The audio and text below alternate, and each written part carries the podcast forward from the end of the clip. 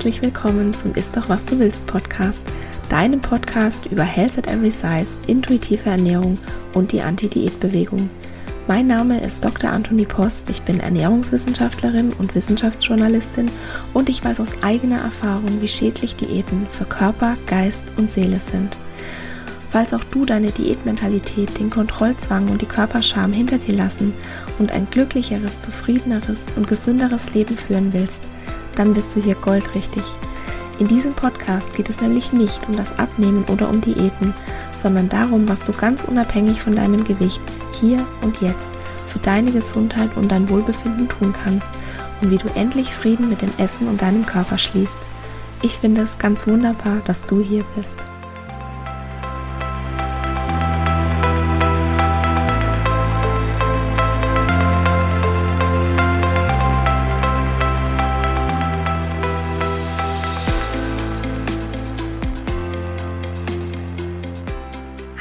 Herzlich willkommen zur Episode 37. Heute habe ich wieder einen Gast im Podcast und zwar ist es die wunderbare Melody Michelberger. Melody ist Body Image Aktivistin und ihr Account war einer der ersten deutschen Accounts, dem ich gefolgt bin, nachdem ich Health at Every Size entdeckt hatte. Und ich war von Anfang an sehr, sehr inspiriert von ihr. Und dann hat sie letztes Jahr im Mai einen Artikel für die Zeit geschrieben. Und mich hat nicht nur der Text wirklich nachhaltig beeindruckt, sondern vor allem die beiden Fotos von ihr, die mit dem Text abgedruckt waren. Auf dem einen sieht man nur ihren Oberkörper in blauer Unterwäsche und auf ihrem Bauch steht in großen blauen Buchstaben More than a body, mehr als ein Körper. Auf dem anderen Bild hat sie einen rosafarbenen Zweiteiler an. Sie hat die Augen geschlossen, lächelt und in ihrem Höschen stecken drei bunte Blumen, die ebenfalls den Blick auf ihren Bauch lenken. Und diese Bilder, die haben etwas mit mir gemacht. Und zwar war das für mich der Augenblick, in dem ich begriffen habe, dass es auch für mich irgendwann möglich ist, meinen Körper zu lieben, genauso wie ich bin. Und mir war nicht nur im Kopf klar, dass mein Wert nicht vom Aussehen abhängt, sondern ich das das erste Mal auch wirklich in meinem Körper gespürt habe, dass das die Wahrheit ist, als ich diese Bilder von ihr gesehen habe. Und im letzten Monat hat Melody ihr erstes Buch Body Politics veröffentlicht und ich freue mich unheimlich, dass sie heute hier ist, um mit mir über ihr Buch zu sprechen. Liebe Melody, herzlich willkommen im Ist doch was du willst Podcast. Ich freue mich so sehr, dass du hier bist. Ach, das war ja eine wirklich wunder, wunderschöne Einleitung. Vielen, vielen Dank. Gerne. Melody, möchtest du dich gern selbst nochmal vorstellen? Wer bist du? Was machst du? Ich bin Melody, ich bin 44 und wohne in Hamburg. Ähm, ich habe viele Jahre bei unterschiedlichen ähm, Frauen-Modemagazinen gearbeitet und ähm, habe jetzt ein paar Jahre PR gemacht und genau, habe jetzt letztes Jahr mein erstes Buch geschrieben, Body Politics. Du wolltest ja eigentlich so ein wütendes Buch schreiben, habe ich gelesen, so ein Fuck Patriarchy. Und dann hätten dir die Worte gefehlt. Und dann hast du dich entschieden, sehr, sehr offen deine eigene Geschichte aufzuschreiben. Und indem du jetzt von dir selbst schreibst, berührst du natürlich die Menschen. Du zeigst dich ja aber auch in deinem Buch sehr verletzlich. Wie fühlt sich das für dich an?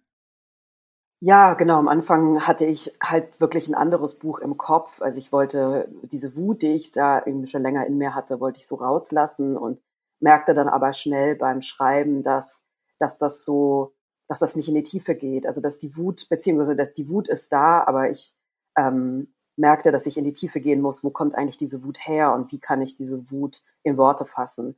Also nicht so Parolen raushauen, ähm, sondern wirklich so, wo, was ist eigentlich der Ursprung, dass ich ähm, mich so viele Jahre so schlecht gefühlt habe in meinem Körper, aber ja nicht nur in meinem Körper, sondern das zog sich ja durch mein anderes Leben eben auch. Und für mich war das, das war super schwierig tatsächlich, da so ranzukommen. Also diese, auf der einen Seite wirklich für mich selber diese Verletzlichkeit zu spüren. Also da erstmal so ranzukommen an diese Erinnerung, an dieses, warum ist es eigentlich so? Und dann das aufzuschreiben, war auch teilweise wirklich scary, so, ne? Weil ich mich dann ja immer wieder mit meiner eigenen Verletzlichkeit ja auch selber konfrontiert habe.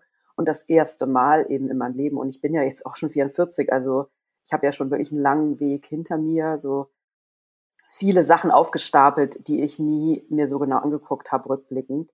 Und das war, für mich war eigentlich dieser Prozess des Buchschreibens so eine Art Therapie auch und so eine Art diese ganzen Schichten so mir so anzugucken und dann so zu dem Grund zu kommen, ne? Wer bin ich eigentlich und warum bin ich, warum bin ich so und warum fühle ich manche Sachen so? Und, aber jetzt, wo das Buch raus ist, zeigt es mir, dass diese Gefühle, die ich all die Jahre hatte, die ich mich nicht getraut habe anzuschauen und die ich jetzt aufgeschrieben habe, gar nicht so individuell sind, wie ich dachte. Und das ist jeden Tag aufs Neue, wirklich. Das ist echt absurd. Also ich bekomme so viel Feedback von LeserInnen ähm, auf allen möglichen Kanälen und ich bin jedes Mal wieder ja erstaunt oder auch so überrascht und freue mich natürlich auch, dass so viele sagen, krass, das ist, als hättest du mein Buch aufgeschrieben oder das ist, als würdest du in meinen Kopf reinschauen können. Und das ist jetzt so rückblickend auch was, was, also ich bin natürlich total dankbar, dass ich das aufgeschrieben habe und es ist aber jetzt nochmal anders, jetzt wo ich sehe, dass diese Gefühle, die ich hatte und habe,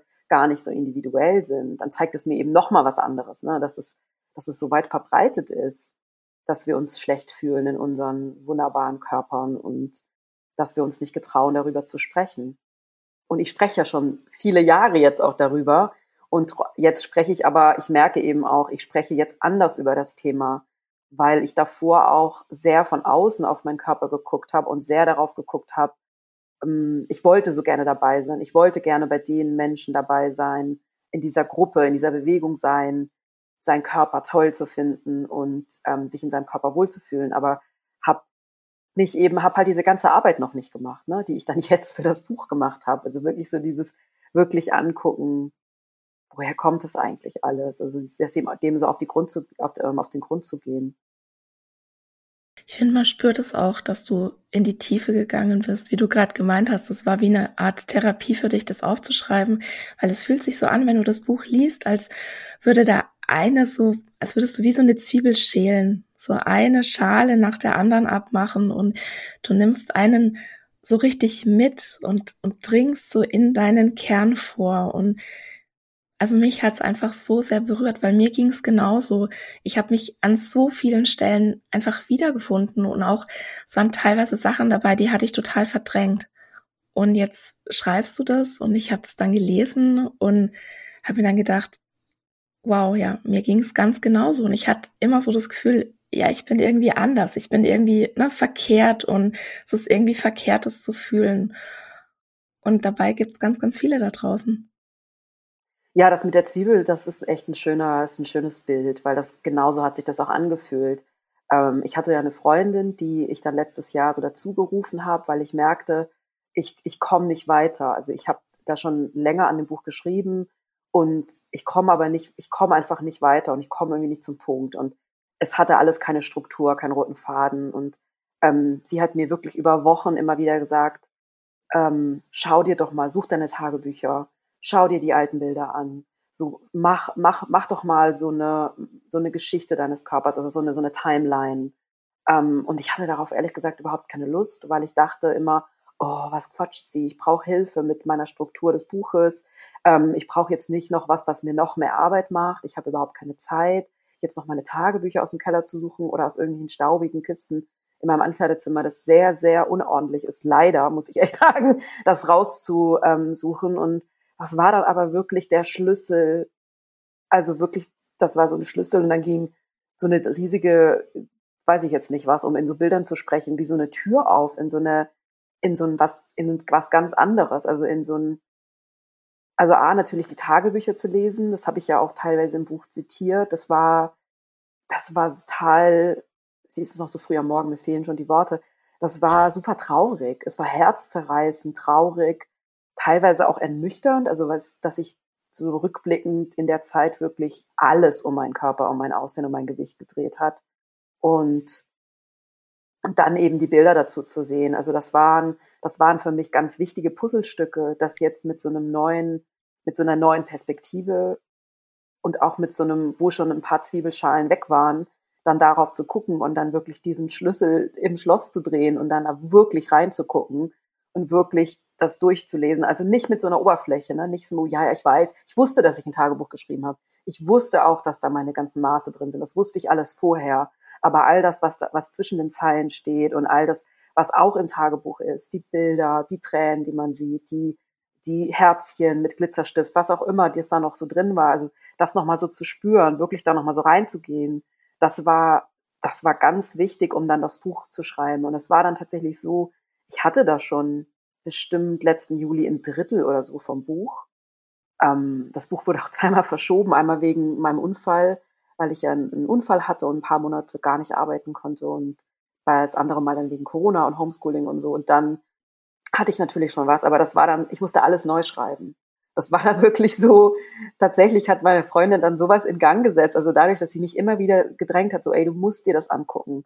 Schau dir das an. Da muss doch noch was sein, weil ich genau eben diese Fehler gemacht habe. Ich dachte, ich weiß schon alles. Ich weiß doch alles. Ich habe ja mein Leben gelebt so und ähm, ich weiß doch, was ich gedacht habe. Ich erinnere mich doch noch daran. Aber dass das teilweise überhaupt nicht stimmt, das war wirklich so eine, das war eine sehr krasse Erfahrung.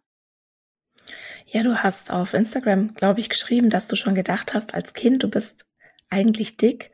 Und dann hast du dir die Fotos angeguckt und hast so ein ganz durchschnittliches Kind gesehen und ich habe auch mal irgendwo gelesen, dass wenn man jetzt auf die Bilder von früher guckt und eigentlich überrascht ist, wie durchschnittlich der Körper ist, dass es eigentlich so ein ganz, ganz klares Zeichen dafür ist, es geht nicht um den Körper, sondern es ging immer nur um den Kopf.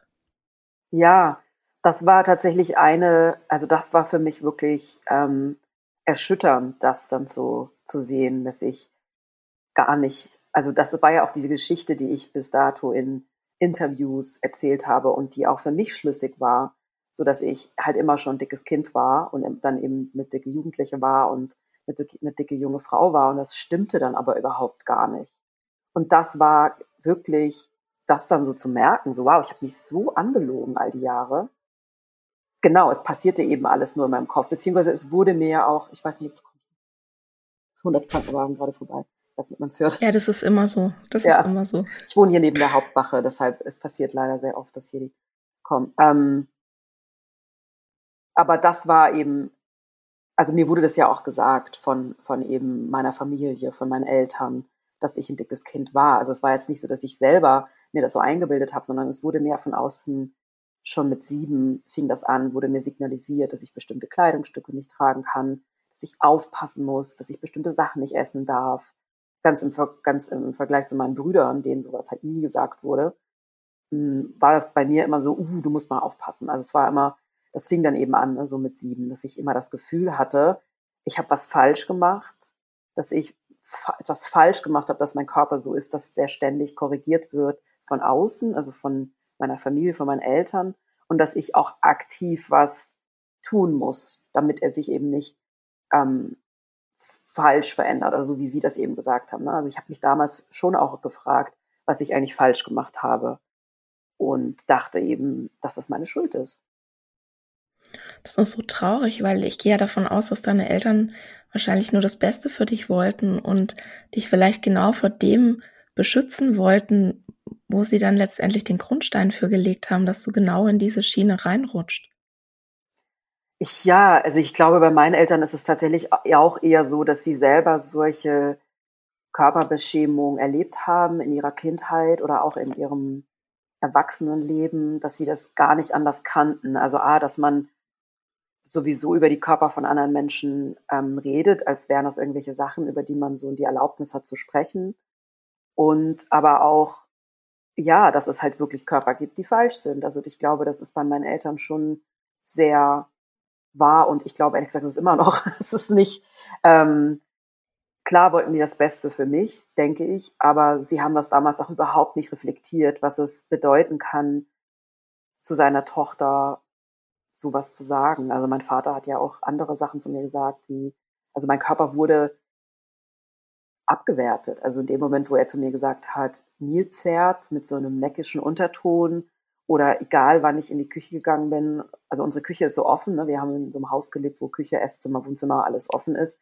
So hat man dann, egal wo man war, quasi immer gesehen oder gehört, wenn einer in der Küche war. Ähm, wenn man, in, wenn ich in die Küche gegangen bin, erinnere ich auch, dass das immer kommentiert wurde. Also ich mir einen Keks geholt oder einen Apfel oder was auch immer, ähm, wurde das immer bewertet. Also bei mir, vor allem bei meinen Brüdern nicht. So, na, schon wieder Hunger oder äh, irgend sowas. Und das hat sich natürlich dann, ich meine, ich war ein Kind das hat sich dann natürlich alles, so diese ganzen Puzzleteile haben sich dann in meinem Kopf so zusammengelegt, so als wäre das was Verbotenes und was, was, was ich mir nicht erlauben darf, was falsch ist.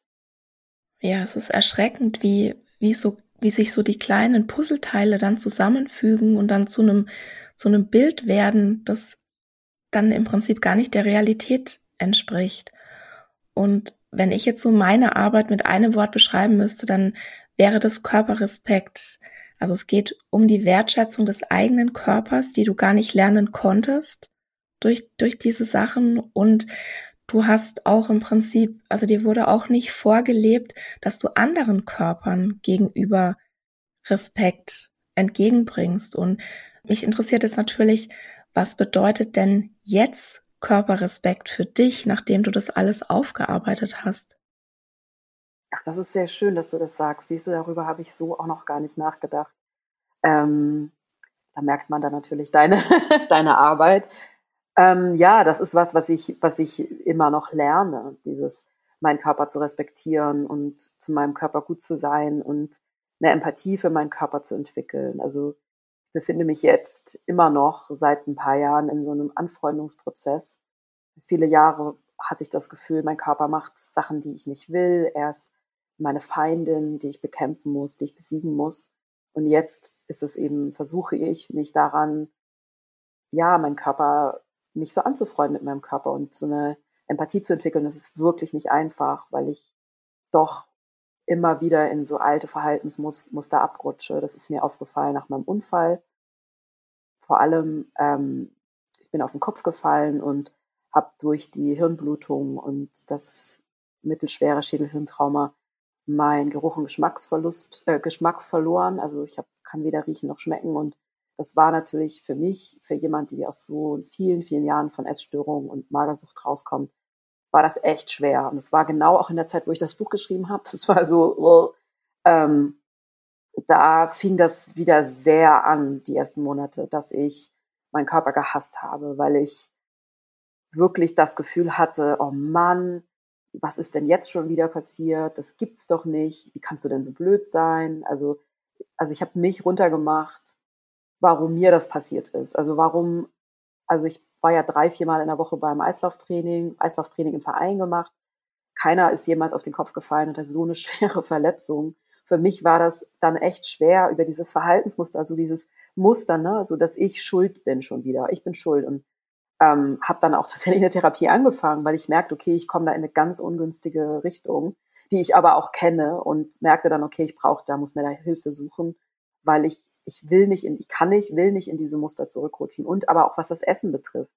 Das ist was, das habe ich im Buch auch erwähnt. Und das ist, passiert mir leider immer noch ab und zu, so mehrmals in der Woche, also jetzt nicht jeden Tag, aber ich vergesse einfach zu essen, weil ich keinen Appetit mehr habe. Also ich kann ja nichts mehr riechen und nichts mehr schmecken. Deshalb ist es auch egal, ob ich jetzt ein Brot mit Butter oder ein Brot mit Käse esse, es schmeckt halt nach nichts. Ähm, und ich vergesse manchmal zu essen, weil ich dann manchmal auch denke, ach na ja, ist jetzt eh egal, so ne, weil ich eigentlich nichts schmecke.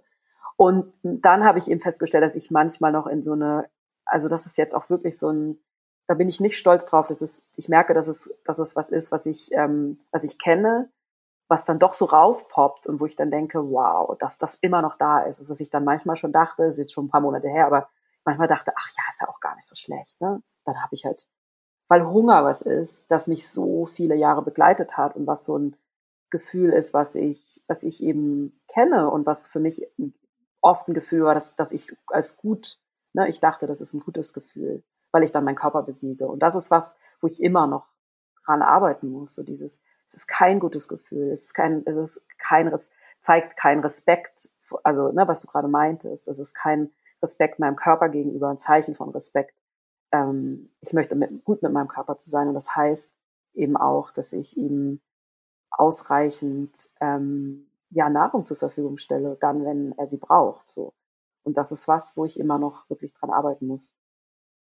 Ich verstehe das so gut. Ich kann es so gut nachvollziehen, was du meinst und ich habe auch so die Theorie, dass wenn du von, von klein auf im Prinzip gesagt kriegst, dein Körper ist nicht richtig und dann entwickelst du so diese Schuld, ich habe irgendwas falsch gemacht, ich muss irgendwie besser sein, dass du dann in so einem Mangel bist. Und ich glaube, dass man in so einem Mangel auch seine Bedürfnisse gar nicht wahrnehmen kann und das vielleicht auch nie gelernt hat, die wahrzunehmen. Und deshalb glaube ich auch, dass es einfach gar nichts bringt, wenn, wenn man dann zu jemandem sagt, ja, jetzt äh, ne, ernähr dich doch mal in Anführungszeichen gesund oder mach doch mal ein bisschen mehr Sport. Also nicht, dass das ähm, den Einfluss auf das Körpergewicht hätte, ne, was alle glauben. Aber ich glaube, das bringt auch gar nichts, weil man ist in so einem Mangel, dass man gar nicht gelernt hat, gut zu sich selbst zu sein. Und ich glaube, das ist so eine unfassbar große Arbeit, das aufzuarbeiten. Und mir geht's manchmal auch so. Also ich werde getriggert durch meine, meine Lebensmittelallergien oder meine, meine Histaminintoleranz, wo ich dann einfach manchmal nicht das essen kann, was ich gerne möchte. Also das sozusagen auch nicht schmecken darf, weil ich es einfach nicht essen kann. Und mir dann auch denk, ah ja, dann, na, dann esse ich jetzt einfach gar nichts. Weil dann bin ich wie so, äh, na, dann, dann will ich jetzt einfach gar nichts essen, weil es bringt mir eh nichts. Es ist eh nicht das, was ich, was ich essen kann. Und dann merke ich aber auch, wie sehr mich das triggert, wie dann auch wieder dieses, oh, dann ne, lässt du eine Mahlzeit aus und das ist wirklich so, ein, so, eine, so eine Abwärtsspirale, wo man wirklich auch immer aktiv sich wieder rausholen muss. Und das wird, finde ich, viel zu wenig gewertschätzt. Also du kriegst ja auch ständig diese Beleidigungen, dass, dass du ich weiß nicht, ich glaube, du hast mal geschrieben oder du hast mal gesagt, als ich magersüchtig war, da hat sich ähm, niemand für meine Gesundheit interessiert. Und jetzt, ähm, wo ich als dickfett gelesen werde, kriege ich ständig ungefragt Gesundheitstipps. Und ich finde es unfassbar, was du teilweise für übergriffige, gemeine, bösartige Kommentare bekommst. Und ich frage mich natürlich, wie gehst du denn damit um? Kannst du dich überhaupt davor schützen? Ja, das ist echt eine gute Frage. Es ist, kommt auch ein bisschen auch auf meine Tagesverfassung an. Also ich weiß, also sowas kam natürlich jetzt in den letzten Wochen, als das Buch eben rauskam und sehr viele Interviews auch in großen Tageszeitungen ähm, oder auch Radiosendern oder öffentlich-rechtlichen Sendern, die Beiträge über mich gebracht haben, dann nimmt das extrem zu, dass eben Menschen, vor allem Männer, sich berufen fühlen, mir zu sagen, dass ich falsch mit meinem Körper umgehe, dass ich, so wie ich jetzt bin, falsch bin. Meistens bestätigt mich das eher so in diesem, dass ich, dass wir halt in der, als Gesellschaft noch überhaupt nicht weit sind. So hier in unserer Bubble, ich habe oft das Gefühl, wow, es hat sich schon voll viel getan. Und dann kommt so ein Beitrag bei Deutschlandfunk zum Beispiel, das ist so mein, das war wirklich im, von allen letzten Monaten oder auch letzten Jahren wirklich, was ich erlebt habe, da war ich, da, das hat mich extrem schockiert und auch erschüttert tatsächlich, was da passiert ist. Das war ein, ehrlich gesagt eher ein belangloses Interview, also ohne jetzt die Kolleginnen da. Also ich hatte schon Interviews, die waren ein bisschen tiefgreifender, sagen wir mal so. Es war relativ kurz. Und ich hatte in der gleichen Woche ein Interview, was eine halbe Stunde war im Radio. Das ist ja super viel, ne? da kam dann gar nichts. Auf jeden Fall in einem Deutschlandfunk Kulturinterview habe ich gesagt, dass ich mir zum Beispiel eine dicke Disney-Prinzessin wünsche. Und das haben die dann in so einer Kachel bei Instagram gepostet mit so einer lustigen mit ganz vielen Disney-Prinzessinnen quasi als Bild. Und das habe ich nur so mit einem Auge gesehen, weil ich an dem Tag auch, ich glaube, Homeschooling-Alarm irgendwas war. Und abends mache ich dann mein Instagram auf und sah schon bei Facebook super viele Nachrichten und dachte, was ist denn da los? Und dann hat mich das wirklich wie so eine, oh, wenn ich dran denke, ich muss aufpassen, wie ich das erzähle. Es war wirklich, ich saß auf meinem Bett, das war so halb neun oder so. Und es war wirklich so vom Kopf bis zu dem, bis von den Füßen bis zum Kopf war wie so eine Lawine. Also ich merke das körperlich wirklich wie wirklich so all mein Blut in meine, erst in meine Füße schoss und dann in den Kopf und dann wurde mir so schwindlig, das zu sehen, dass so, also ich übertreibe jetzt nicht, das waren hund, also über 100 Kommentare auf meinem Profil bei Instagram. Es waren unter dem Post von Deutschlandfunk Kultur, ähm, ich glaube auch hunderte von abwertenden, hasserfüllten, negativen, ähm, herabwürdigenden Kommentare, die wirklich unmöglich, also un einfach schwer auszuhalten waren. Und das war was, was ich gar nicht erwartet habe, weil das Interview jetzt, wie gesagt, gar nicht so, es war jetzt kein großes Interview, es war so ein ne, sieben Minuten, wenn überhaupt fünf Minuten Interview, es war jetzt nichts Dolles so. und dass das, und vor allem dieser Spruch, das war ja keine, ich habe mir das gewünscht. das war ein ganz leiser Wunsch. Melody Michelberger wünscht sich eine dicke Disney-Prinzessin. Ich habe nichts Radikales, Feministisches gefordert, sondern das war ja wirklich soft, da geht's ja nun wirklich kaum. Und dass das die Leute so auf die Palme gebracht hat, es hat dann dahin gemündet, dass eine rechte Influencerin mein Profil auseinandergenommen hat. Sie hat das bei Facebook und bei Instagram gepostet, Bilder aus meinem Profil, also kannst du dir vorstellen, nicht in Unterwäsche. Also das war, das war schon, ähm, also das war eine Gewalterfahrung. Das war digitale Gewalt, die ich da erlebt habe. Und das, ich habe sowas in der Art eben noch nicht erlebt, dass Menschen, erwachsene Menschen, nicht nur Männer, es waren 90 Prozent Männer, auch ein paar Frauen, über einen, also sich so abfällig, schäbig, keine andere, über, über, über Fotos, über meine Aussagen, was auch immer. Sie haben super viele Posts dazu gemacht zu mir und also diese Dame und mehrere Instagram-Stories zu mir gemacht. Und das, also ich habe dann die ganze Nacht nicht geschlafen, weil ich dann in so einem Strudel war und nicht wusste, was ich machen soll und hatte dann am nächsten Tag aber ganz viel Unterstützung von meinem Verlag und auch von Deutschlandfunk Kultur, die blöderweise das, glaube ich, am Spätnachmittag gepostet haben und danach war dann wohl niemand mehr in der Social Media Teilung, was nie, nie gut ist bei sowas. Aber das war, da merkte ich, dass es, ja, ich meistens, also davor dachte ich so, ja, mein Gott, es gibt halt Leute, die das blöd finden. Mir zeigt das halt, dass meine Arbeit nicht am Ende ist. So war das halt eigentlich meine Herangehensweise bis jetzt. Aber ich hatte sowas eben auch noch nicht erlebt und war dann sehr, sehr froh, dass ich genau an dem Tag auch einen Termin bei meiner Therapeutin hatte, die, die mit anderen Menschen auch arbeitet, die so mehr oder weniger in der Öffentlichkeit stehen und die sowas auch schon erlebt haben und die super gut damit um, also die mir ganz tolle Tipps gegeben hat. Und ich bin dann ganz glücklich aus dem Gespräch rausgegangen, weil ich bin ganz klein und habe natürlich auch kaum geschlafen, also, oder, also nicht geschlafen, aber wahrscheinlich habe ich so ein bisschen, ne, wie man halt dann so ein bisschen vor sich hindöst. Aber das war das, das war das erste Mal, dass ich das wirklich so in meinem Körper gespürt habe, dass es nicht, weil das so alte Wunden eben auch wieder aufgerissen hat. Ne? Also ich, was ich halt nicht verstehe an sowas ist, dass es wirklich Menschen gibt, erwachsene Menschen, die nicht einmal eine Sekunde darüber nachdenken, dass das andere Menschen sind, auch wenn man die nicht persönlich kennt. Aber wie wie man sowas machen kann, das verstehe ich nicht. Also es sind halt, es ist so, als wäre Mobbing in so einem virtuellen Raum auf einmal was was so entertaining ist und lustig ist. Und manche haben dann noch so gesagt, ja, der hast du es ja mal richtig gezeigt und richtig so. Also ich will es nichts anderes reproduzieren, aber das fand ich dann so irre, dass es so diese, ja. diese Leute gibt, die da noch Applaus geben. Das hat mich echt ähm, erschüttert und es war, ist nicht so einfach, fand ich, damit umzugehen. Deshalb, früher genau, war das halt so, wenn so ein paar Online-Kommentare, das kenne ich schon. Bei dem Zeitartikel, den du erwähnt hast, war das ja auch unglaublich. Da musste dann die Zeit Social Media Abteilung reingehen und ganz viele Kommentare löschen, weil das auch genau in diese Richtung ging. Aber das, das in dem Fall war eben anders, weil diese Personen und andere, also diese dass Menschen einfach mein Profil genommen haben und dann sich gehässig, abwertend über meine Bilder quasi äußern in eigenen Posts. Das hatte ich bis dato noch nicht erlebt. Ja, ich muss, also ich musste auch genau daran denken, weil das war, mich hat es auch erschüttert und ich verstehe nicht, warum, warum andere Menschen das machen. Und ja, du weißt, dass du irgendwas in denen tickst und dass du im Prinzip dann nur die Projektionsfläche bist für deren Probleme und deren Themen. Und ich bin auch immer der Meinung, dass jemand, der glücklich mit seinem oder ihrem eigenen Leben ist und, und mit sich selbst im Reinen sowas nie machen würde. Und trotzdem wird ja vergessen, da steht ja ein Mensch mit Gefühlen und mit einer Geschichte und vor allem du bist ein Mensch, du, du möchtest Menschen weiterhelfen und du öffnest dich dadurch und du zeigst dich verletzlich und dann wird das als Einladung gesehen, wo dann einfach nur, ja, du verprügelt wirst.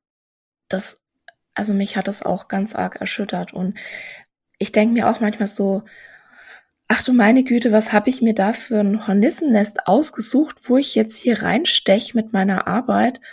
Und dann denke ich mir auch, ja, sowas zeigt uns einfach, wie, wie wenig weit wir gekommen sind. Und mir geht's nämlich genauso. Man ist so in dieser, ne, man ist so in dieser eigenen Bubble und, und um einen rum sind alle positiv und es wird äh, geliked und ne, gegenseitig supported und empowered und dann kommt auf einmal sowas und das ist so, ich finde es emotional so unfassbar anstrengend, diese, diese Anstrengung, das von einem fernzuhalten. Und ich fand es auch total schön. Du schreibst ja in deinem Buch, dass du das war vor ein paar Jahren, glaube ich, dass du ganz erschrocken warst, dass du plötzlich so das Gesicht einer ganzen Bewegung warst. Und ich habe mich irgendwie sofort mit dir verbunden gefühlt. Also nicht, dass ich jetzt das Gesicht einer Bewegung bin. Ich denke mir nur manchmal, wer bin ich denn eigentlich und warum glaube ich denn überhaupt, dass ich irgendwas verändern kann? Und dann wäre ich total demütig, weil ich jeden Tag irgendwas Neues lerne, was ich vorher so gar nicht auf dem Schirm hatte. Und dann ist eine Frage beantwortet und dann tun sich so gefühlt hundert neue Fragen und Themen auf und dann begreife ich so, was ich alles noch lernen muss. Und ich habe aber gerade so das das Gefühl und ich habe irgendwie, ich bekomme immer stärker das Gefühl, wo ich jetzt gerade nicht weiß, liegt es an der Zeit, in der wir uns gerade befinden oder liegt es einfach daran, dass ich immer tiefer in diese Arbeit reinkomme? Aber ich habe so das Gefühl, es wird einem so wenig geschenkt, wenn man beispielsweise mal einen Fehler macht oder wenn man sich nicht so verhält, wie das jetzt von einem erwartet wird. Fühlt sich das für dich auch so an? Mm, also, auf der, also mir geht es auf jeden Fall auch so, dass ich in den letzten Jahren extrem gewachsen bin, extrem viel gelernt habe und dieser ganzen Bewegung extrem dankbar bin und dass ich jetzt überhaupt ein Buch geschrieben habe. Und also ich, ich finde, es tut sich schon insgesamt sehr viel. Vor allem, wenn ich mir auch so jüngere FollowerInnen angucke, die wahnsinnig tolle Arbeit machen, die auch sehr politische Arbeit machen und die Content raushauen in einer konstanten Qualität, wo ich mich wirklich, äh, also wo ich immer denke, wow, wie toll. Ähm, das mit dem Negativen, also ich hatte schon auch Momente, wo, wo mir gesagt wurde, das war jetzt nicht cool oder das hast du falsch formuliert ich hatte da immer das Gefühl, das kam aus so einem wertschätzenden, also man muss ja jemand auch nicht berichtigen. Es ist ja auch wieder Arbeit für die Person, einer anderen Person zu sagen, du, ähm, dieser Ausdruck, den du da benutzt hast, der ist übrigens rassistisch oder was auch immer ähm, tatsächlich. Ähm, oder eine andere Formulierung, also wenn man überhaupt über Body Positivity zum Beispiel nachdenkt oder Fat Liberation. Also da durfte ich sehr viel lernen und ähm, ich weiß, also ich weiß das erste Mal, dass mir das passiert ist, als ich ein Wort benutzt habe. Ich kann das, ich will das jetzt auch hier nicht reproduzieren, aber in einem Post, da haben mir da mehrere Leute geschrieben und dann hatte ich auch das Gefühl, oh Mann, nicht kann man richtig machen. Da war ich erst in so einem, also ich sah mich auch ein bisschen so klein Melodie auf dem Sofa mit verschränkten Armen, so, oh Mann. Und dann habe ich aber, hatte ich halt genau diese Gedanken, aber dann dachte ich, ja, aber sie hätten es mir nicht sagen müssen. Sie hätten es einfach nicht sagen müssen und dann wäre dieser Begriff da ewig gestanden und andere Leute hätten gedacht, uha, die ist aber so, das ist aber nicht cool, dass sie das nimmt. Also sie haben das auch mir als also nicht als Kommentar, sondern als Direktnachricht geschickt. Man hätte das ja auch anders machen können. Ne? Und dann habe ich das, habe ich das zum Beispiel gepostet und habe dann das selber gemacht und habe dann in meinen Stories gepostet, hey, ich habe gerade diesen Begriff verwendet und habe durfte von XY lernen,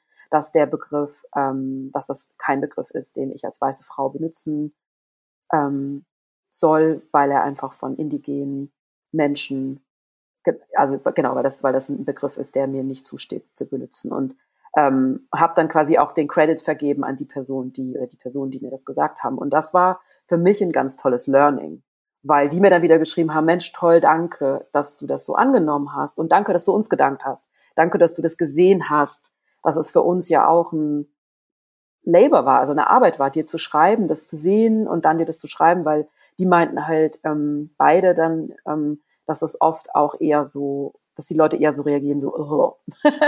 aber ich weiß, was du meinst. Also es ist, ich glaube, es ist immer so ein bisschen so dieses, ähm, hat ja auch was mit Respekt zu tun, ne? Also auch wie man dann Sachen formuliert. Manche Leute sind halt auch noch nicht so weit.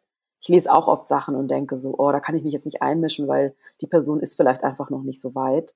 Also das ist zum Beispiel bei dem Begriff Body Positivity so ich bin so ermüdet von dieser Diskussion. Ich kann es, also es ist einfach, ich benutze den Begriff schon lange nicht mehr. Das habe ich ja im Buch auch geschrieben und man muss es eigentlich, man kann das googeln, man kann googeln Body Positivity, Ursprung, Herkunft, Bedeutung. Dann findet man auf Platz eins sofort, was Body Positivity bedeutet. Ja, nämlich nicht das individuelle Wohlgefühl im eigenen Körper, sondern es steht für eine Bewegung, die für die Akzeptanz von dickfetten Körpern einsteht und gegen Diskriminierung und Ausgrenzung ist. Aber es kann, du kannst es dir nicht vorstellen, in jedem Interview, fast in jedem, in unserem heute nicht, und in, in vielen Interviews, gut, also ich sag mal, der Hälfte der Interviews, die ich jetzt hatte, wird dann immer so davon ausgegangen, dass es das ist, was viele halt so, was halt so an der Oberfläche kratzt, ne? So dieses, yeah, ich fühle mich auch voll cool in meinem Körper, ich bin jetzt Teil dieser, will Teil dieser Bewegung sein und da merke ich selber bei mir jetzt schon, dass ich da ermüdet bin, dass den ganzen jungen, schlanken InfluencerInnen immer wieder unter den Post zu schreiben, so, hey, vielleicht weißt du es nicht, der Ursprung von, weil da merke ich dann, da setze ich mich dann auch in so ein Wespennest und krieg dann ganz, also hab das in der Vergangenheit schon ganz oft, flogen mir dann da so die negativen Kommentare um die Ohren, weil viele sich nicht damit beschäftigen wollen. Ne? Viele sehen das dann sofort als Kritik und gar nicht als Hinweis. Ist ja keine Kritik. Ich sage ja nicht irgendwas total blöde. Ich sage ja nicht, äh, ähm, lösch das oder so. Ich sage, hey, vielleicht weißt du es nicht, aber so, das ist der Ursprung und einfach vielleicht wichtig zu wissen, so. Bevor du dich da als weiße, sch, äh, schlank gelesene Person mit dem Hashtag äh, in den Vordergrund stellen musst. So. Vielleicht ist es wichtig für dich.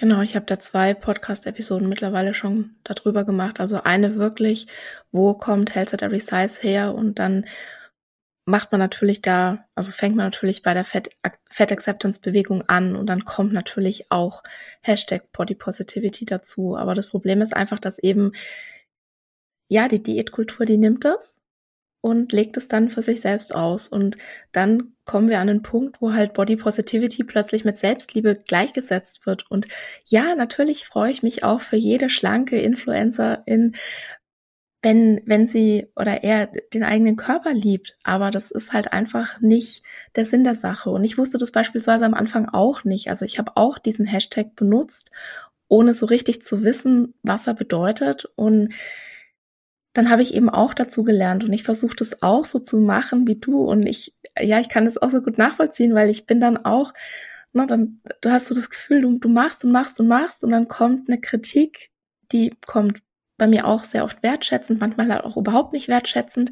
Und dann ist man erstmal so vor den Kopf gestoßen und dann versuche ich aber auch, das einfach anzunehmen und zu sagen, okay, ich lerne noch und ich darf auch lernen. Ich darf mir das zustehen, dass ich noch lerne.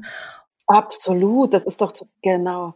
Genau, und da einfach dann auch zu sagen, ähm, ja, was ist die Alternative? Nichts mehr zu machen? Es ist ja voll wichtig, Fehler zu machen. Also guck mal, wir beiden, also das ist ja voll das gute Beispiel, deshalb habe ich das auch im Buch aufgeschrieben. So, ich weiß ja eben auch nicht alles. Und das war ja für mich auch der größte Struggle am Anfang, weil ich dachte, ich muss so der Erklärbär sein, Erklärbärin sein, die jetzt alles erklärt.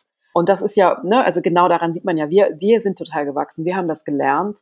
Und ähm, dann können da, also wir sind ja auch nicht am, am, am Ende, also es gibt ja auch kein Ende quasi. Man arbeitet ja sich so voran, aber was ich zu diesem Kommentar nochmal sagen wollte, es gibt halt wirklich auch Leute, da muss ich mich schon manchmal auch wirklich wundern, ähm, die kommen dann auf mein Profil und sagen dann so Sachen, wo ich dann merke, okay, die, die sind noch nicht mal am Anfang von so einer Entwicklung.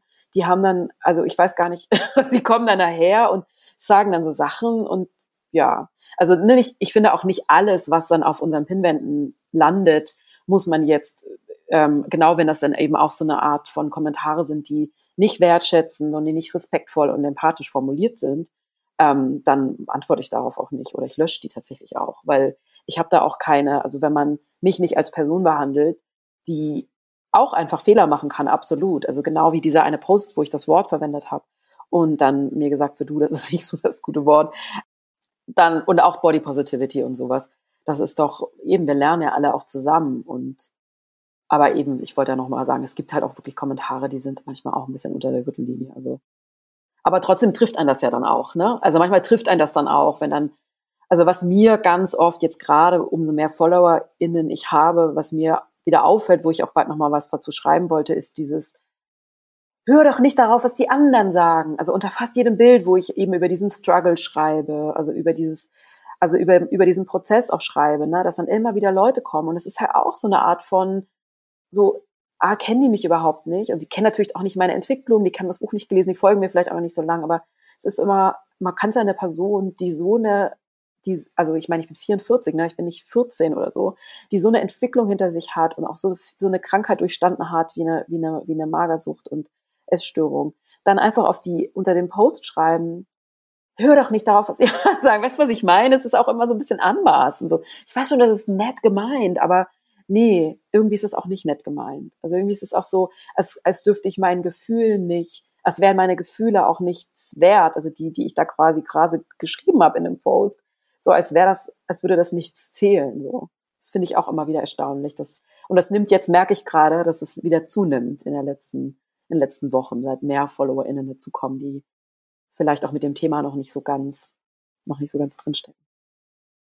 Ja, ich, ich glaube auch, dass das ist wahrscheinlich nett gemeint, aber es kommt dann halt auch einfach so häufig und ich habe auch irgendwie so am Anfang gedacht, oh, ich muss, ich muss alles erklären und ich muss so alle, na, so 100 Prozent wirklich an meinem Wissen und an meiner Entwicklung teilhaben lassen. Und mittlerweile bin ich so, also ich schreibe dann auch ganz mal, ganz schnell mal, ach, ähm, hör doch mal in die Podcast-Episode rein oder guck doch mal bei, bei ähm, irgendjemand anders auf dem Profil oder schau doch dir mal den Blogpost an von mir oder von jemand anderem. Und wenn du dann noch Fragen hast, dann kommen wir da. Also da bin ich mittlerweile jetzt auch sehr schnell, dass ich erstmal verweis und ich bin auch mittlerweile ganz, ganz schnell auf der Blockieren und Löschen Taste, weil letztendlich Instagram, das ist mein Wohnzimmer. Und wenn da einer reinkommt oder eine und meint, hier randalieren zu müssen, nee, mache ich nicht mit. Und das ist auch nicht, wenn ich jemanden lösche oder blockiere, dass ich jetzt äh, keine Argumente mehr hätte, weil das ist ja dann oft so, dass du dann in der Story von jemand anders auseinandergenommen wirst mit, ah, jetzt ne, weiß er nicht mehr, was er sagen soll, jetzt wurde ich hier blockiert, haha, la la. Wo ich mir auch denke, nö, nö, ich habe einfach bloß keine Lust, mit irgendjemandem zu reden, ähm, die oder der mir nicht wertschätzend entgegenkommt, weil ich versuche halt auch einfach einen, einen sicheren Ort zu schaffen, der der positiv ist, der der unterstützend ist und nee, wenn da einer mit der Axt reinkommt, ja, da kann da kann dann einfach gleich wieder gehen. Und ähm, was mir gerade auch noch wir haben jetzt schon ganz viel über diesen Begriff dick, fette Menschen gesprochen. Ich habe den das erste Mal in deinem Buch gelesen. Der ist mir vorher nie begegnet. Also dick Du schreibst dick und dann Unterstrich fett. Und wie bist du da drauf gekommen? Also ich habe den, ich lieb den, ich habe den sofort übernommen, so ganz, ganz intuitiv. Ich finde ihn so toll. Ich muss echt mal überlegen. Also ich habe den ähm, übernommen, weil ich den bei anderen FettaktivistInnen gesehen habe. Also ich habe mir den auch nicht selber ausgedacht und fand das auch total gut, den, den eben so zu übernehmen, damit man nicht dick oder fett schreiben muss, weil das ja wieder eine Grenze zieht.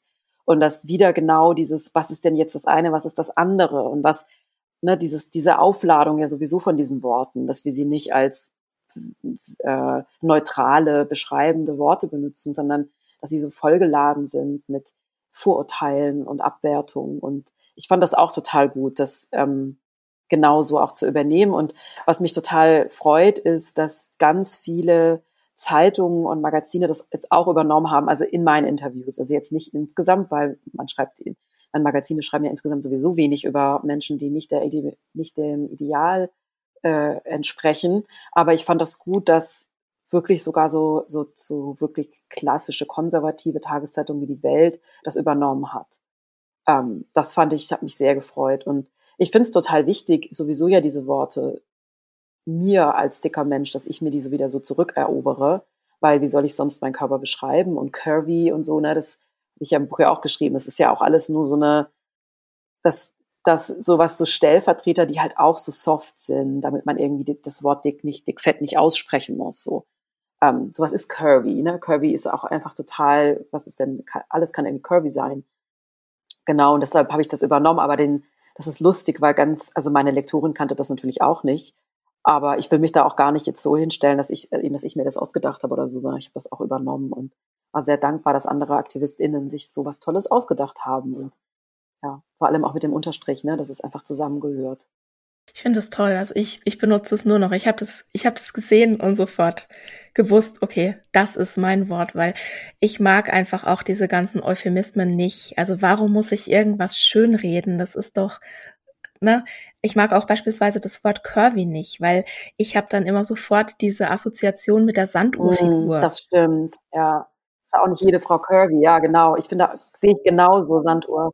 Ne? Also es ist, es ist okay, dick zu sein oder ja, ne? genau. aber nur, wenn die Kurven an der richtigen Stelle sind. Weil das, also das verbinde ich so mit diesem Begriff curvy und ich mhm. nehme also ich, ich sag auch gerne mehrgewichtig, wobei da ich halt auch ganz oft so die, die Rückmeldung habe, ja, ne, mehr, das ist ja auch wieder so eine Wertung, wobei man schon, finde ich, sagen muss, dass es nicht so jetzt negativ belegt ist mhm. wie, wie andere Wörter. Also das benutze ich auch sehr gern, aber also dickfett, das ist einfach was, da kann ich mich so mit identifizieren, weil es einfach so ein tolles Wort ist. Da wollte ich dir nochmal kurz dafür danken. Sehr gerne. Ja, ich benutze die ja auch jetzt erst. Also in dem Zeitartikel, den du vorher erwähnt hast, habe ich die auch nicht benutzt. Vom letzten, wann war das? März, April von einem Jahr. Ähm, da war ich zum Beispiel auch noch nicht so weit. Siehst du, da habe ich mich auch weiterentwickelt. und jetzt sage ich auch selber dickfett. Also das war auch was, wo ich mich wirklich mit beschäftigen musste. So, das dick kann ich mich ohne Probleme mittlerweile selber nennen, aber bei Fett habe ich auch noch meine Probleme tatsächlich. Und das daran arbeite ich eben auch noch. Ne? Deshalb ist Dickfett für mich auch was, damit kann ich mich anfreunden, um mich selber zu beschreiben. Weil ich hatte das gerade gestern, glaube ich, wieder in einem Interview oder weiß ich gar nicht, irgendwann letzte Woche. Ähm, ach nee, genau, eine, eine, eine, ähm, eine Followerin hat das unter einem Post von mir geschrieben. So, du bist doch gar nicht dick, du bist wunderschön. so habe ich ja im Buch ein ganzes Kapitel zu geschrieben. So dieses Ja ist eine, ähm, das anschließt ja das andere nicht aus. Und ähm, genau, deshalb jetzt finde ich es freue ich mich total, diesen Begriff dickfett zu haben. Ich auch, weil ich, ich habe irgendwie, ich hatte immer so das Gefühl, also ich benutze dick und fett als völlig neutrale Wörter, weil ich einfach auch glaube, je öfter man diese Wörter in einem, in einem neutralen oder in einem positiven Content oder Kontext hört, umso mehr verlieren die den Schrecken. Aber ich konnte mich selbst nicht mit dem Wort Fett identifizieren, weil ich, ich werde nicht als Fett gelesen. Und dann hatte ich immer so diese, diese Hemmung, weil ich mir dachte, na, steht mir das überhaupt zu, dieses Wort zu benutzen? Und durch dieses Dickfett ist einfach, damit kann ich mich identifizieren und es schließt einfach alles so ein. Also ich finde es so toll und ich, ich hoffe auch wirklich, dass es, ja, dass es einfach viel, viel mehr genutzt wird, weil ich das so, so toll finde ich war sowieso, wie ich dein Buch gelesen habe, ich hatte so, so viele Aha-Momente und ich muss auch echt sagen, ich habe an ein paar Stellen geweint. Also mir sind wirklich die Tränen gekommen, weil mich das so berührt hat, was du geschrieben hast und weil ich mich auch ganz häufig so in meine Jugend und so meine Zeit in meinen Zwanzigern zurückversetzt gefühlt habe. Und ich ähm, habe dich jetzt im Vorfeld gefragt, ob das für dich okay wäre, wenn du eine Stelle aus dem Buch vorliest. Möchtest du das gerne machen? Ja, das mache ich sehr gerne. Ich hoffe, ich verspreche mich nicht, aber dann lese ich einfach weiter. genau. Wie man halt so vorliest, ne? Oft lag ich hungrig im Bett und malte mir aus, wie wunderbar das Leben sein würde, wenn ich endlich dünn wäre. Ich weiß noch, wie ich es kaum erwarten konnte, morgens auf die Waage zu steigen und das Maßband zu kontrollieren, in der Hoffnung, endlich die Zahlen zu sehen, die bewiesen, dass ich mich schön gehungert hatte. Manchmal wachte ich schon um fünf Uhr auf, weil ich es vor Spannung und Hunger nicht mehr aushielt. Mein Tagebuch aus diesen Jahren ist voller Körperhass und Verzweiflung. Am Sonntag, den 15. März 1992, schrieb ich, Oje, wenn ich so an mir runterschaue, mein Bäuchlein wird auch immer dicker. Bitte hilf mir, damit ich weniger esse. An wen richtete sich dieser Hilferuf? Egal wie viele Kilo ich verlor, das Gefühl, zu dick zu sein, verschwand nicht. In meiner Vorstellung war ich erst wirklich schlank, wenn ich mich schlank fühlte. Es würde automatisch ein Regenbogen über meinem Kopf erscheinen und glitzerndes Konfetti regnen. Das ist nie passiert, egal wie klein die Zahlen waren, egal wie sehr ich hungerte. Immer weiter wuchsen meine Schuldgefühle und meine Selbstvorwürfe. Irgendwas machte ich einfach nicht richtig. Irgendwas verstand ich nicht. Also machte ich weiter. Ohne Fleiß kein Preis. Jeder hungrige Tag war ein Schritt Richtung Traumkörper. Ich müsste ein bisschen strenger sein, dann würde es heißen, Melanie 1, Körper 0 Punkte. Das sah man auch. Mein Körper war ausgemergelt, dünn, mager und vor allem kraftlos. Ich war schwach und ständig müde. Nur 200 Gramm weniger, ich muss es schaffen. Die Zahl auf der Waage bestimmte mein ganzes Denken. Egal was ich wog, ich fühlte mich viel zu dick, unpassend, nicht richtig. Mir selbst war nicht bewusst, in welcher Sackgasse ich steckte, also suchte ich keinen Ausweg. Wenn ich das höre, das macht was mit mir. Also ich spüre so wie, ich spüre wirklich, wie so meine, meine Hände das Zittern anfangen. Ich spüre so, wie, ich, wie sich mein ganzer Körper verkrampft, weil ich habe gerade so gesagt, ja, ich mir sind die Tränen gekommen, als ich das gelesen habe. Ich muss eigentlich ehrlicherweise sagen, ich habe an der Stelle Rotz und Wasser geheult, oh. weil mir ging es ganz genauso. Mhm. Es war so dieses, ich ich habe keinen Ausweg gesucht, weil ich gar nicht wusste, dass ich einen suchen darf, dass ich einen suchen kann, dass das nicht normal ist, so zu denken und, und so zu fühlen. Und ich bin dir so dankbar, dass du dieses Buch geschrieben hast, weil ich einfach hoffe, dass es auch ganz, ganz viele junge Menschen lesen und einfach merken, sie sind damit nicht allein und das ist einfach normal oder eben nicht normal, dass sie das fühlen und dass sie da nicht alleine sind. Und ja, also mit mir hat mir hat es so also mit mir hat es so viel gemacht dein Buch zu lesen. Ich habe irgendwie so das Gefühl,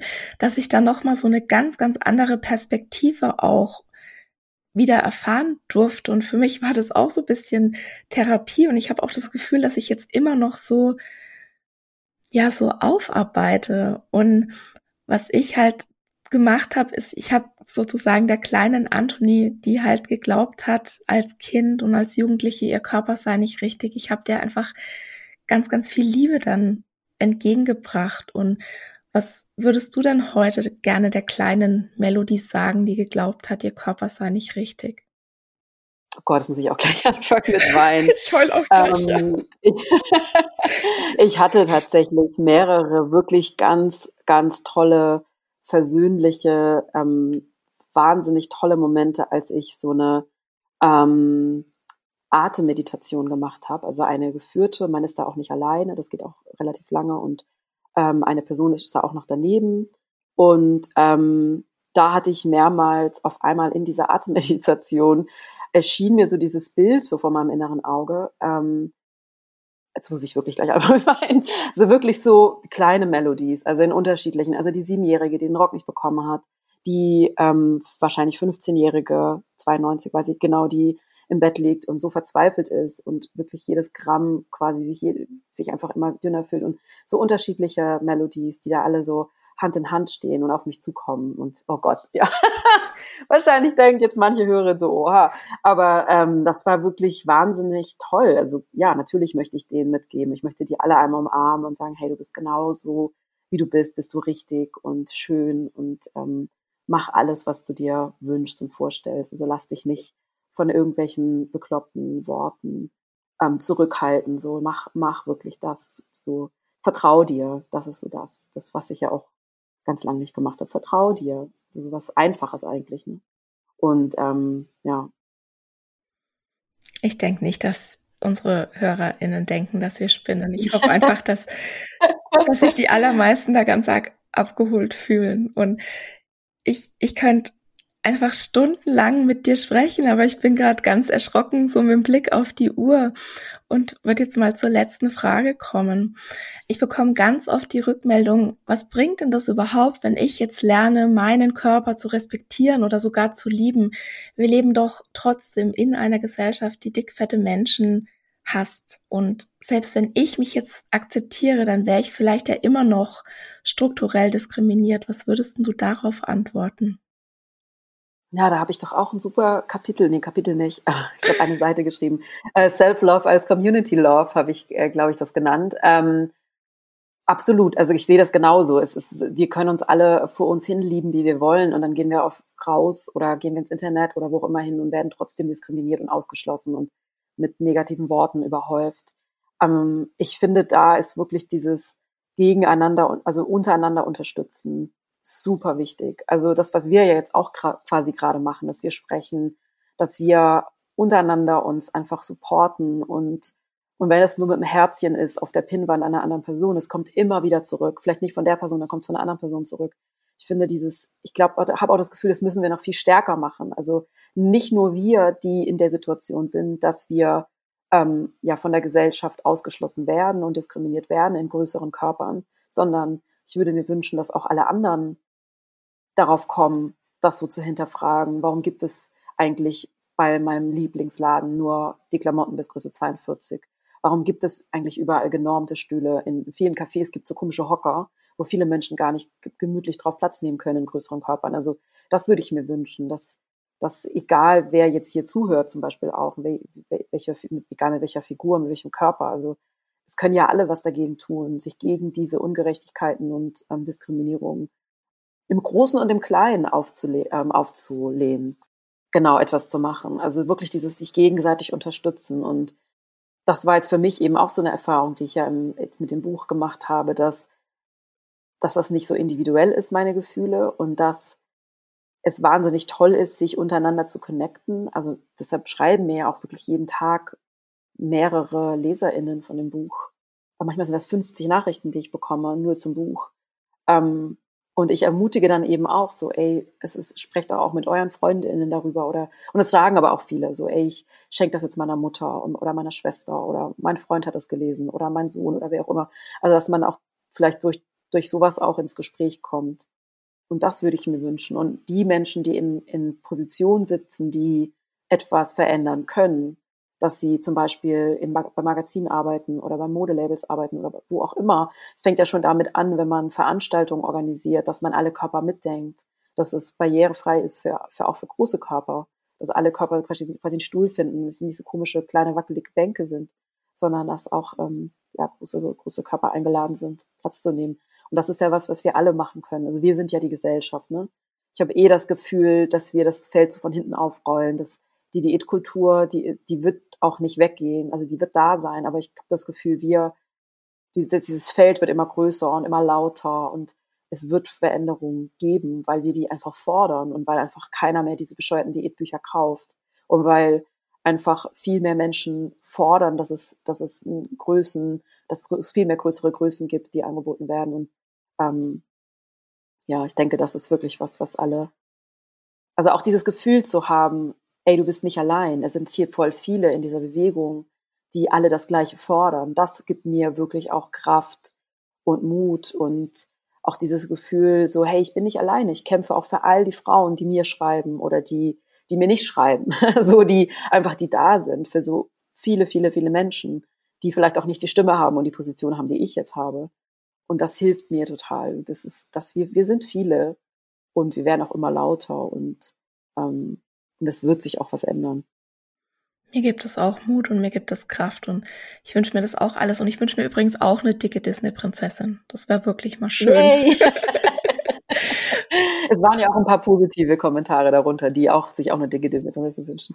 Ja. Und wir, genau. Es gibt ja auch auf Instagram eine Künstlerin, die äh, dicke, die die, ja. die Disney-Prinzessinnen in dick Stimmt. zeichnet. Die muss die ich eigentlich noch so mal posten. Stimmt, die habe ich gar nicht danach. Das kann ich euch direkt noch mal machen. Ja. Genau. Ja, genau. Ich äh, suche die auch raus. Ich, ich verlinke das dann in den Show Notes. Magst du zum Schluss noch gerne den HörerInnen sagen, wo sie dich finden können? Ähm, vor allem bei Instagram, at melody-michelberger. Und ähm, Facebook bin ich nicht so aktiv. Ja, Instagram eigentlich vor allem. Können auch gerne alle meine DMs sliden. ich bin, äh, beantworte eigentlich wirklich jede Nachricht. Mehr oder, also manchmal dauert es ein bisschen, aber ich versuche alle Nachrichten zu beantworten. Das kann ich bestätigen, weil als ich den Artikel in der Zeit gelesen habe, da hatte ich auch so das Bedürfnis, dir zu schreiben und, und mich bei dir zu bedanken und hast du auch so nett geantwortet. Oh, ja, danke. da denke ich auch wirklich noch, ja, mit, mit ähm, Freude daran und ich danke dir ganz, ganz herzlich für dieses wunderbare Gespräch und ich hoffe natürlich, dass ganz, ganz viele Menschen dein Buch lesen, dass dein Buch ganz viele Menschen erreicht und vor allem auch berühren wird und dass, dass du einfach, ja, ich bin mir ganz sicher, dass du das, dass du dazu beiträgst, dass die Welt ein bisschen besser wird für dick, fette Menschen. Also danke dir für deine Arbeit und danke dir für dieses wunderbare Gespräch. Auch vielen, vielen Dank. Ich bin jetzt auch ganz beseelt von diesem schönen Gespräch. Danke dir. In der nächsten Woche geht es hier im Podcast um Körperliebe versus Körperneutralität. Was bedeuten die beiden Begriffe? Was sind die Vor- und Nachteile der beiden Konzepte? Und wie lässt sich das überhaupt mit Körperakzeptanz vereinbaren, wenn dir eben nicht egal ist, wie dein Körper aussieht? Ich freue mich, wenn du dich für dieses Thema interessierst und wenn du nächste Woche auch wieder dabei bist.